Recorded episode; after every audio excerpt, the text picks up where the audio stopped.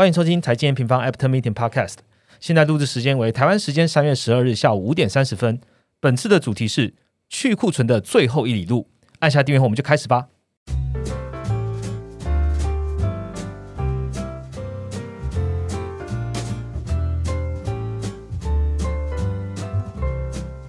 Hello，大家好，我是财经方的 Roger。台湾景气对策信号呢，已经连续亮出了第三颗的蓝灯了哦。如果你们之前有在看 M 平方写的快报哦，第三个蓝灯的话，代表着在量化这边我们有给的一些讯号，所以大家可以到我们的快报来看看。不过我们今天不是要聊整体的景气对策信号了，我们要聊的跟制造有非常大的关系哦。全球现在的前景还是比较属于疲弱的状况嘛。不过我们知道消息比较不好的地方，终究都会有一些曙光出现，包含的制造业的两大不确定性哦，欧洲的暖冬啊，中国的清零啊，都会看到开始有一些逐渐明朗的讯号出现。尤其在中国解封之后啊，我们就迎来了一波拉货动的嘛。我相信大家有在投资的，应该都会知道解封后自己可能在股市上面啊，或者在消息上面都有感受哦。这个拉货动的呢，其实都。呃，more or less 应该都有拉抬了中台美这些制造业 PMI 的数据的回温，很明显可以看到台湾跟中国啊已经双双回到了扩张区间哦。那美国虽然说没有回到扩张圈，不过它也有蛮好的一个反弹哦。所以大家就会好奇啦，就我们最关注的制造业循环哦，还有去库存的状况呢，现在走到了哪里呢？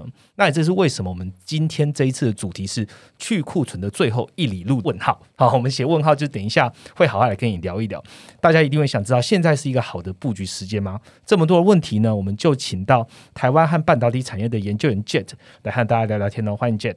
Hello，大家好，我是 Jet。好，Jet，对于这一季表现比较强硬的台股还有费半，有没有什么个人心得？全世界应该都是在跟着台湾的散户在做吧？那个台嗯小台散户多空比，基本上就是跟目前的走势是完全亦步亦趋。没错。但要注意，最近小台散户翻正喽，对 对，反而它的讯号出现，可能讯号可能出现了。这件事情可以代表什么？世界怎么跟得上台湾？没错，台湾的这个数据大家还是可以关注，它也是我们这个 N 平方的图表上面大家浏览数就是蛮高的，前前三名的一个图表了。好，今天节目一开始，我们一样请 Jade 跟我们回顾一下本周的行情重点吧。好，可以先看一下美股的部分，那可以发现到最近三大美指，像是 S M P 五百啊、道琼跟纳斯达克，其实他们在近一两周都还是在维持在一个相对区间的震荡。那主要是因为目前联总会它的三月利率决议在即，那市场目前担心目前的通膨，对它的回温状况，其实它可能有机会去加大目前的升息幅度。那目前以 Fed Watch 来观察的话，其实五点五到五点七五的这个区间是来到最高。那也就是说，三月的会议它有机会是升到两码的幅度。是对。那这是美股的部分。那在陆股的话，最近因为反映完解封后的复苏，有开始转弱的趋势。那沪深指数其实它是甚至有跌破数周的颈线。那创业指数、创业板指数甚至要去挑战全前低了。那我觉得在这个时间点发生，可能是是因为目前两会期间，然后加上习近平他宣布续任国家主席政治因素。对当下，我觉得呃市场可能是在反映说，后续习近平他去加强政府控制的一些长线的一些不确定性。嗯，对。那再也是美元的部分，美元的话一样是反映目前的升息预期，它是持续在走强的。那这也导致说，目前非美货币它普遍是相对比较弱势一些，像是人民币啊跟韩元，其实都是近期相对比较弱的币值。嗯嗯。那美债的话也是同步跟美元一起走高，尤其是反映政策利率更多的两年期公债利率，它是持续在创历史新高。那这也导致说，目前两年期减十年期的公债利率倒挂，它是进一步的走扩。嗯。那再是原物料，那原物料的话，近期油价其实也是相对在一个比较盘整的区间。那下涨主要就是因为目前其实国际的旅游，因为中国复苏的关系有支撑，但现在因为有呃原油的库存，它还是在持续在攀高的，那所以也让油价上涨也是有压力的。OK，好，谢谢 Jet 今天我们聊的主题啊，基本上都是跟我们呃这个礼拜发布的快报有关哦。我们最新的快报的名称叫做“制造业落底讯号浮现”。问号。美中台去库存最新分析，所以欢迎大家呢点击这篇快报，跟我们一起听下去。那今天一样分两个重点哦。首先第一个重点呢，就是全球制造业的概况，刚刚已经聊了嘛，很多的 PMI 发生，究竟我们是怎么看的？第二个部分呢，我们换从产业面哦，谈谈半导体啊，还有昨天很热炒的金融股，加上我们的投资趋势。那我们就开始今天的主题喽。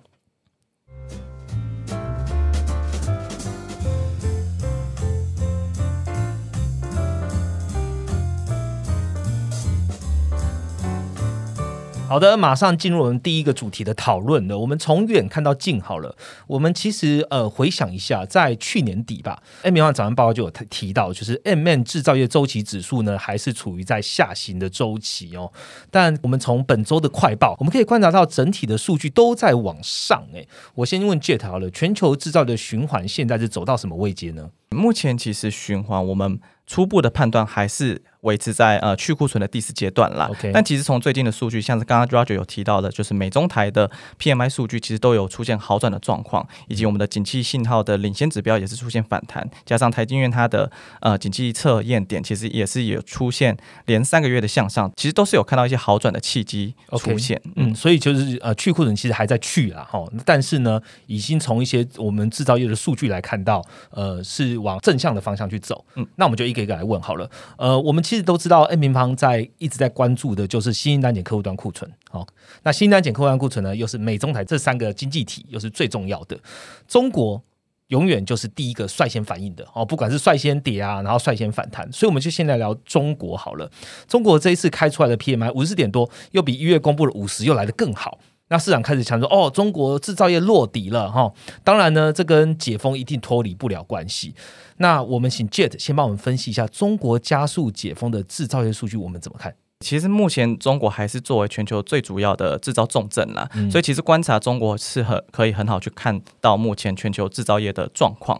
那当呃去年中国开始慢慢修正它过度紧绷的防疫政策以后，它开始加速解封。我们从 PMI 的数据可以看到，近期有出现明显的好转，像是官方版本跟财新版本都是在二月有出现回升，而且到扩张的区间。是，然后新订单也因为内需开始回温，有明显的反弹。那我们也确实看到在年假以后。中国的消费开始从呃旅游啊、餐饮一些服务性的消费，慢慢转向家具啊跟汽车上的消费。到耐久才去了。呃，对，没错。那而且值得留意的是，就是除了新订单的回温以外，出口订单也是有明显的回温。那也主要也是因为解封以后，中国中上游的产能，它在产能恢复的情况下，开始有一些补订单，就是外国的一些补订单的状况。嗯，对。那这也让中国的客户库存也是随着往上弹。但因为新订单跟出口订单的呃，就是水准还是比目前的库存还要多，所以我觉得目前短期还是不太需要担心库存有再次堆积的。问题，嗯嗯，那这边可以稍微提一下，就是最近公布的呃中国 CPI 数据，那因为它的年增相较于市场预期是有大幅滑落的，是只剩下一 percent，那导致说市场会认为目前中国在经历完一月的解封行情以后，是不是目前的消费力不见了？那我自己目前的判断是认为说，这次的下滑，呃，有比较多的因素是在第一点是在呃中国，其实它跟台湾一样有跨越年假的问题，一月年假它积极消费后，势必会有一些回落，而且是比过去的季节性还要大一些。另外一个因素就是在供给面的状况，因为中国 CPI 其实有很大的权重是受到食品的影响，那其中又以猪肉价格最大，对，所以呃近期其实中国政府还是有比较积极在去控制猪肉的价格，以及目前其实，在目前天气转暖，所以其实粮食的供应相对是比较充足的。这也让后续呃，当年假以后，对食品的消费开始减缓的的情况下，也让 CPI 有出现一个比较明显的滑落。主要原因就是在供给跟年假的因素为主，所以我觉得并不是出需求开始出状况。OK，好。我们讲完，我们讲了 CPI 之后，其实重点还是放在这个 PMI 的一些数据了哦。当然，我们这边聊的都是三个月到六个月比较长线的制造业周期。那很多人想说，哎，我回到颈线呢，甚至有可能就是这样往下走。那我们认为现在对于政治的因素是多一些些，尤其是呃，习近平原本他的政治管理的风格，大家都知道他的调控的手段会比较多，所以在预期上面可能会在近期就是股市的反应也会比较明显一点。那我们。拉回来还是聊到比较长线的中国这样子的 PMI 制造业看起来是好消息，就是有不断的在出现。那我们也可以关注三月中即将公布的这个月中数据哦，看一下实际，因为它二月没公布嘛。所以三月公布的一二月到底是不是真的这么好？那我们来回来聊聊，在整个供应链也是核心角色的台湾。台湾这个月的制造业数据啊，从去年的八月哦，首度就迎来，这这一次最新公布的首度迎来就是五十以上了。那我想问 Jet，这个台湾制造业这样子算复苏了吗？那为什么这一次会比较好呢？本月台湾的 PMI 也是有出现一个比较明显的。呃翻正，直接到扩张区间。那部分原因也是因为刚刚中国。的情况也是一样的，就是长年假之后，其实二月的工作天数有回升而带动。其实从细项来看的话，提升最大的就是在生产指数的部分。那最主要就是因为中国它开始重新开放，使新订单啊跟生产状况都是有明显的改善。台厂多数的产能还是在中国为主，像是红海，它在郑州的厂区最近正常营运之后，它的。前两个月的营收是有恢复正增长的，嗯，对。那客户库存因为补库存的关系有稍微堆积，但其实它的幅度是没有太高的。也就是说，其实目前补库存的动能是相对比较强劲一点的。当然，整体电子业因为目前还是在淡季，所以还是有比较大的去库存压力。那这点其实可以从近期公布的台湾跟中国的出口数据来观察，出口其实都是以电子。零组件跟机电产品为主。那目前一到二月，两者的出口增速都还是维持在负增长，尤其是台湾，它是出现二位数以上的，对二位数以上的负增长。那看到细项的话，台湾呃的电子零组件跟中国的集成电路转弱，其实也是反映说，目前晶圆代工产业它开始有一个有落后，反映整个半导体产业它去库存的压力。那目前还是相对比较强的板块，应该就只剩呃汽车是相对比较强的，像是中国的汽车出口还是有高达六十 percent 以上的增速，那这也是反映目前车市相对比较稳健的状况。OK，所以台湾跟中国在制造业的数据看起来还是不错的。不过我们还是要看到的是这两个经济体的出口数据哦。这也是为什么我们一直在说，现在其实还是属于一个去库存的阶段呢。尤其我们也比较担心，就是呃，从集这个集成电路呃的转弱，我们也可以大概知道说，哎，晶圆代工产业其实现在正在落后，反映去库存的压力的状况了。好，那我们来聊聊最后一个。经济体，我们讲美中台嘛，那重点就是美国。我们一直在提到，就是说制造业的循环啊，我们制造业何时可以落底回温？最重要、最重要还是要看终端的消费，也可以说是终端去库存的速度啦。那觉得美国的 PMI ISM 也公布了，这个制造业有出现什么样的变化的讯号吗？美国制造业它是直接对标到终端市场，所以其实观察 ISM 是直接可以让我们很好帮助我们观察终端一些需求面的变化。嗯，那去年的话，因为美国高通膨还有两年的商品需求大爆发嘛，所以它已经有接近饱和的关系，所以导致说 ISM 的新订单它是去年是一路下滑的，那客户库存也是持续在堆积。但我们发现到最近美国的客户库存开始有连两个月下滑，而且新订单也同步。呃，落底向上，这可能就是代表说，目前美国制造业最坏的时刻可能已经过去了。例如，我们也可以看到，靠着服务业支撑的情况下，其实美国的就业市场，像是它的失业率是创下了五十四年以来的新低。那他们的消费信心其实也是持续在回暖，而且目前通膨最近有在回升，但其实我们觉得后续。通膨它回落的趋势还是比较不变的，对，所以反映说目前美国整体的经济状况并没有进一步的恶化，那也代表说后续的终端消费动能，我觉得不需要太过去看淡它。整体美国它还是在处在去库存阶段，原因是因为目前客户库存还是偏高的，因为我们快报中其实有去细筛到各个产业的耐久材库存，可以发现到截至今年一月的库存堆积的状况，就是制造业整体还是有往上堆，但其实它还是有稍微开。开始趋缓，像是木材啊、金属等等的产业，它的库存是开始有我滑落的迹象。是，那我们比较关注的，像是电脑跟电子产品，还有通讯产品、家具，他们的库存堆积速度是有在趋缓的。刚刚有讲到汽车是相对比较强劲的，所以汽车的库存相对还是维持在一个比较健康的水位。那也显示说，呃，全球的制造业它的终端的部分，它的去库存已经有在改善了。对，嗯，OK，好，谢谢 Jet，我们把美中台都过了一遍了，应该还是有一些新加入 M 平方的朋友，我们也可以。把它复习一下，就是制造业，我们看其实是每三到四年循环一次了哦，包含的就是上升跟下降周期，平均一到一点五年的退股。呃，N 平方之来讲的制造业循环，从去年的 Q two 就进入了主动去库存的阶段。所以，怎么样可以离开去库存的阶段呢？重点就回到 N 平方有帮大家标注的关键图表，我们一并把它 update 在个资讯栏的连接当中哦。它就是美中台新订单减客户端库存。刚刚记得讲了很多的内容，都跟新订单减客户端库存有非常大的。关系，那我们可以知道，中国台湾这两个经济体看起来现在的制造业哈，应该是往好的方向走了。那美国最坏的状况看起来也已经过了，不过这三个经济体的库存都还是我们要持续来观察的。接下来的主题呢，我们讲完了大的经济体的 PMI 之后呢，我们来聊聊里面的产业的细项，包含了半导体，还有最近在讨论的金融股。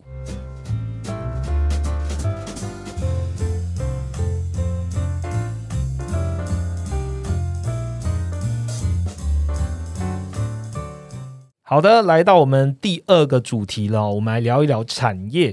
当然，产业要怎么聊呢？当然，先从神山产业开始。近期我们有关注到新闻啊，就是安联集团的有一份报告嘛，他说全球半导体市场销售额将下滑五趴，那消费电子、电脑及通讯产业都会有衰退。那市场最近也在关注就是南韩半导体的库存哦居高不下等等这样的新闻。杰腾，你怎么看今年二零二三年的半导体整体市况？嗯，安联本次。对半导体的预估跟之前半导体协会还有 IDC 的预估，我觉得没有差太多，其实都是位在负四 percent 到负 percent 的区间。那主要也是因为目前总经市况相对比较不明朗，所以多数的半导体业者他都在减少资本支出以及销价去库存的关系，所以导致说整体半导体的产业它的 ASP 也就是它的销售价格是呃下滑的。但在面对去年的高期旗下，全年只跌四到五个 percent，其实我觉得已经是相对强势的，也没那么差了。对，已经相对强势。的表现了，蛮多机构都有提到，目前一些终端商品跟晶片的库存都是有持续在改善的，主要是呃消费性电子的需求，目前因为淡季的情况，它的需求还不会在上半年出出现一个比较明显的反弹。当然，中国因为它开始解封了嘛，所以我觉得有机会开始慢慢给予电子产业一些需求的支撑。所以我觉得基本上市场上。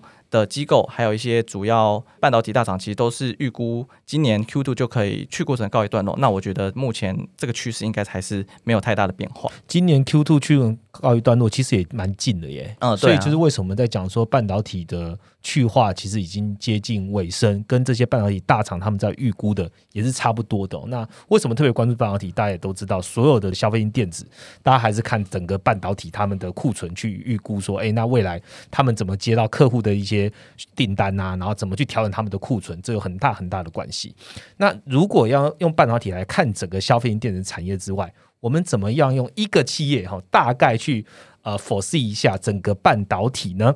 这是哪一个企业呢？就是近期也是大弹 AI 红利哈，然后股价表现相对稳固一些的半导体大厂，就是 NVIDIA。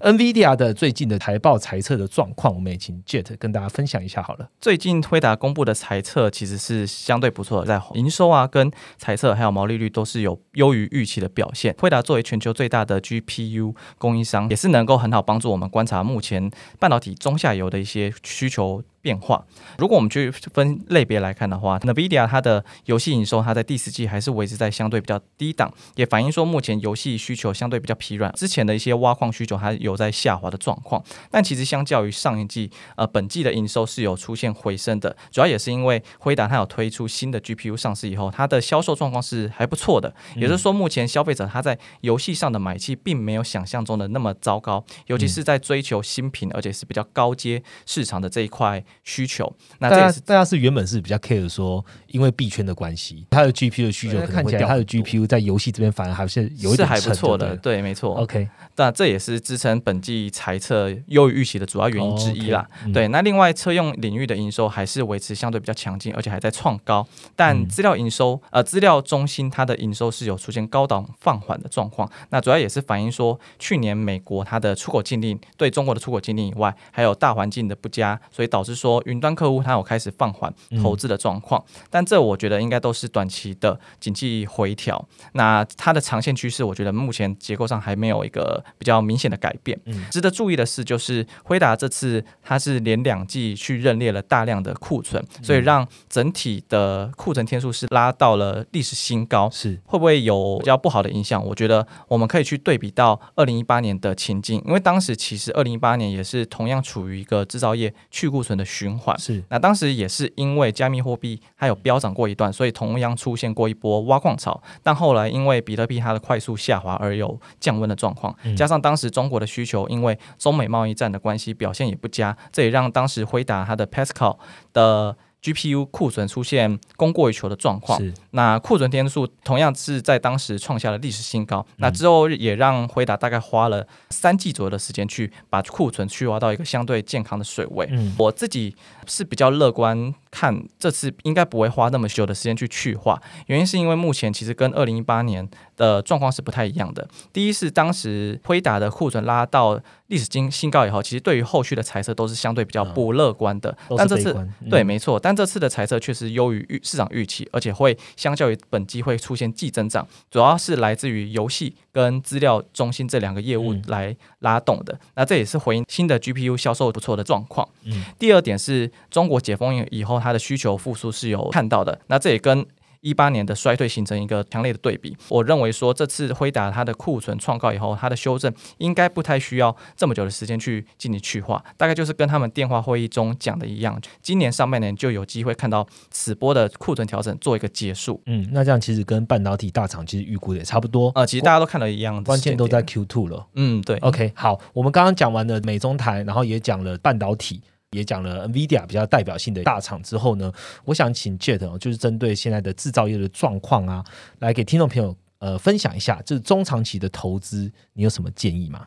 嗯，总结来说，作为制造业中上游的中国跟台湾，它表现是相对比较好的。那中国因为解封的复苏，让新订单跟生产都是好转了嘛。那回归到扩张，那美国因为反映中下游的去库存还没有完全的结束，所以它还是停留在衰退区间，表现是呃相对于中国跟台湾是比较弱势的。但细项中我们也有看到一些改善，像是新订单跟库存的好转。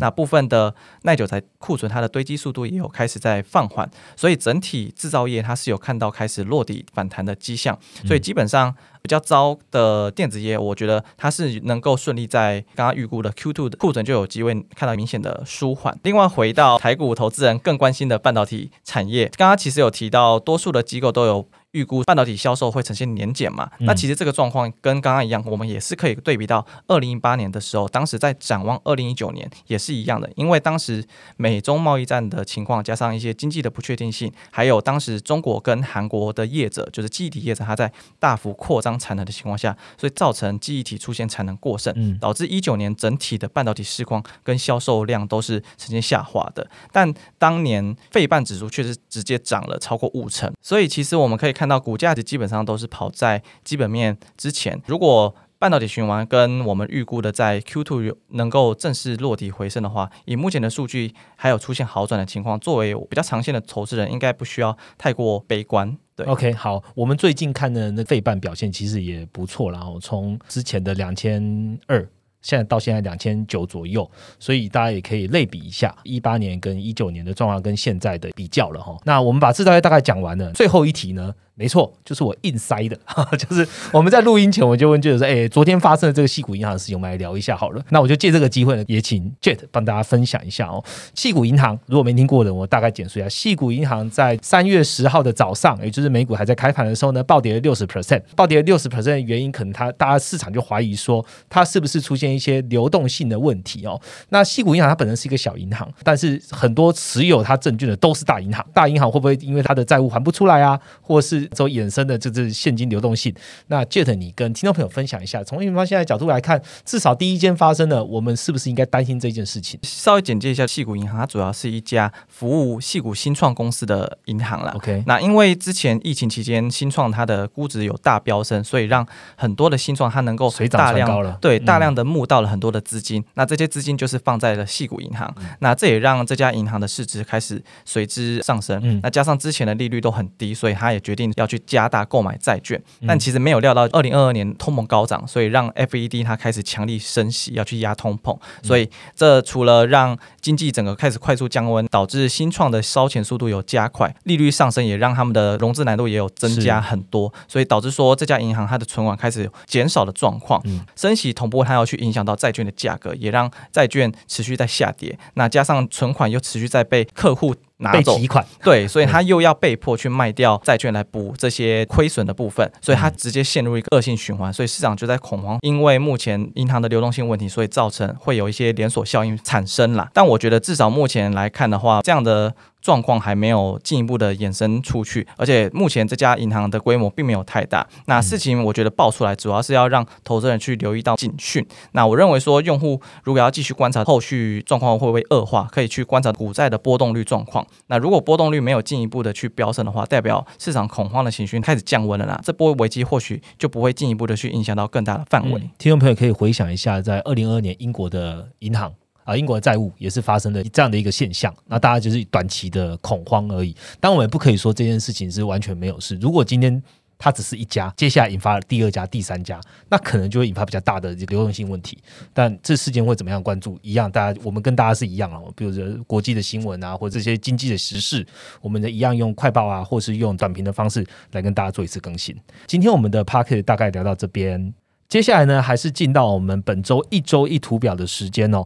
这个礼拜的一周一图表呢，跟我们聊的主题也有相关，就是台日韩电子与半导体存货销售比。那我们请 Jet 跟大家说明一下这个图怎么看吧。这个图表主要是在看台湾、日本跟南韩它的电子跟半导体库存跟销售的比例，那我们也可以称作是存货率。那这张图就是放在 M 平方的半导体专区，那透过比较半导体库存还有电子零组件的库存跟它的销售状况来判断目前的半导体景气到了什么位阶。那当这个指标开始往上的时候，代表存货的堆积速度比销售速度还要更快，有供过于求的状况，意味着厂商会面临着更大的去库存压力。那反之的话，当指标往下，就代表说目前半导体的需求相对是比较强劲的。而目前看到十二月跟一月的数字来看的话，其实整体速度都还是在维持在高档。那这也反映说，目前半导体其实还是处在一个去库存的阶段。好，谢谢 Jet。今天节目到这边，节目的最后呢，也想跟各位分享一下，我们最近呢收到非常非常多的企业哦，透过朋友啊、伙伴啊或者客服的方式，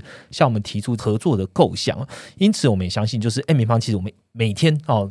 对的事天天做嘛，努力在做的事情呢，其实也可以帮助到很多不同面向的企业用户的成长需求。那今年其实 M 平方还是有相当多的企划会展开哦。如果你现在正在寻找 FinTech 的这个企业合作伙伴，我相信 M 平方的内容啊，还有这个平台呢，也可以帮助你的企业加分。有兴趣的可以点击资讯栏的连接，这连接是 Macromicro 打 me slash biz b i z 到我们的这个网页来，然后了解我们如何一起成长吧。好，今天就聊到这边。如果喜欢我们的节目呢，记得下方给我们五颗星，并且给我们评价，让我们可以做得更好。我们就下个礼拜见喽，拜拜，拜拜。